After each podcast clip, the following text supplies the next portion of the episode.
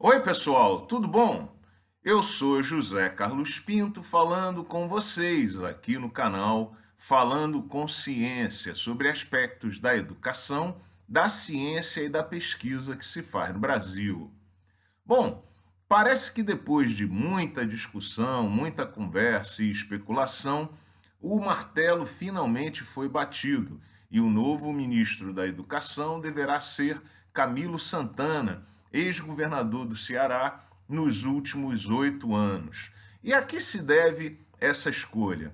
Bem, para começar, ainda bem, isso nada tem a ver com esse lixo ideológico bolsonarista que dominou as discussões na área de educação nos últimos anos. Nada de homeschooling, ideologia de gênero, escola sem partido e outras bobagens semelhantes. A razão é muito simples. O Ceará tem as melhores escolas públicas nos, nos níveis fundamental e médio do Brasil, segundo o IDEB, Índice de Desenvolvimento do Ensino Básico, que é uma ferramenta usada pelo próprio governo federal para monitorar a qualidade das escolas públicas e do ensino público no país. Eu não sei se você sabe, mas o Ceará tem 10 entre as 10 melhores escolas entre o primeiro e o quinto ano do ensino fundamental. É isso mesmo que você ouviu. 10 das 10 melhores. Tem 8 das 10 melhores escolas que oferecem ensino público entre os níveis 5 e 9 do ensino fundamental. E tem também duas das 10 melhores escolas que atuam no ensino médio da educação pública. Como sempre, você pode checar os dados aqui embaixo nos links oferecidos na descrição do vídeo. E por que o desempenho das escolas cearenses é tão bom em relação ao resto das escolas do Brasil?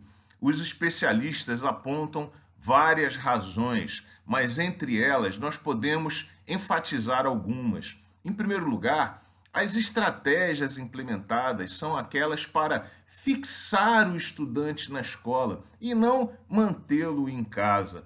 Por exemplo, oferecendo merenda de qualidade e equipamentos para os estudantes, como livros, uniformes e infraestrutura nas escolas.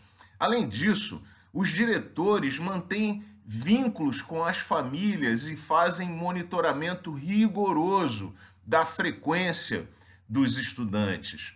São também executadas atividades profissionalizantes em todos os níveis do ensino básico e do ensino fundamental, como forma de estimular o estudante a ir para a escola e a estudar.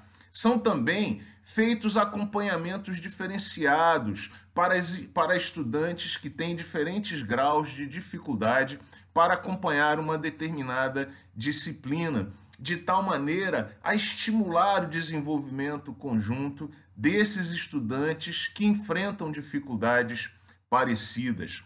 Há ainda programas de aulas extras à noite, durante os finais de semana, para que os estudantes que têm alguma dificuldade possam acompanhar o conteúdo das disciplinas.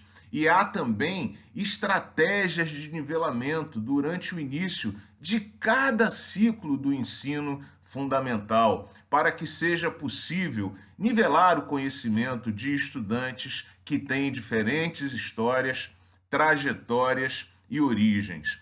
Enfim, a ideia é levar essas estratégias, disseminar essas estratégias nas escolas públicas que oferecem o ensino fundamental e o ensino médio em todo o Brasil. E é por isso que é importante que uma pessoa que tenha experiência no sucesso cearense possa trazer e difundir essa discussão, essas metodologias por todo o país.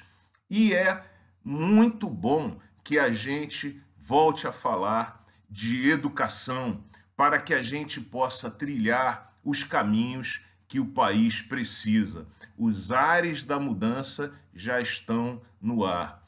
Viva a educação, Viva a educação pública de qualidade e boa sorte ao novo ministro, que, se, que deve se preocupar com o processo educacional e não com essa bobageira que nós vimos nos últimos anos. Um grande abraço e até o próximo vídeo.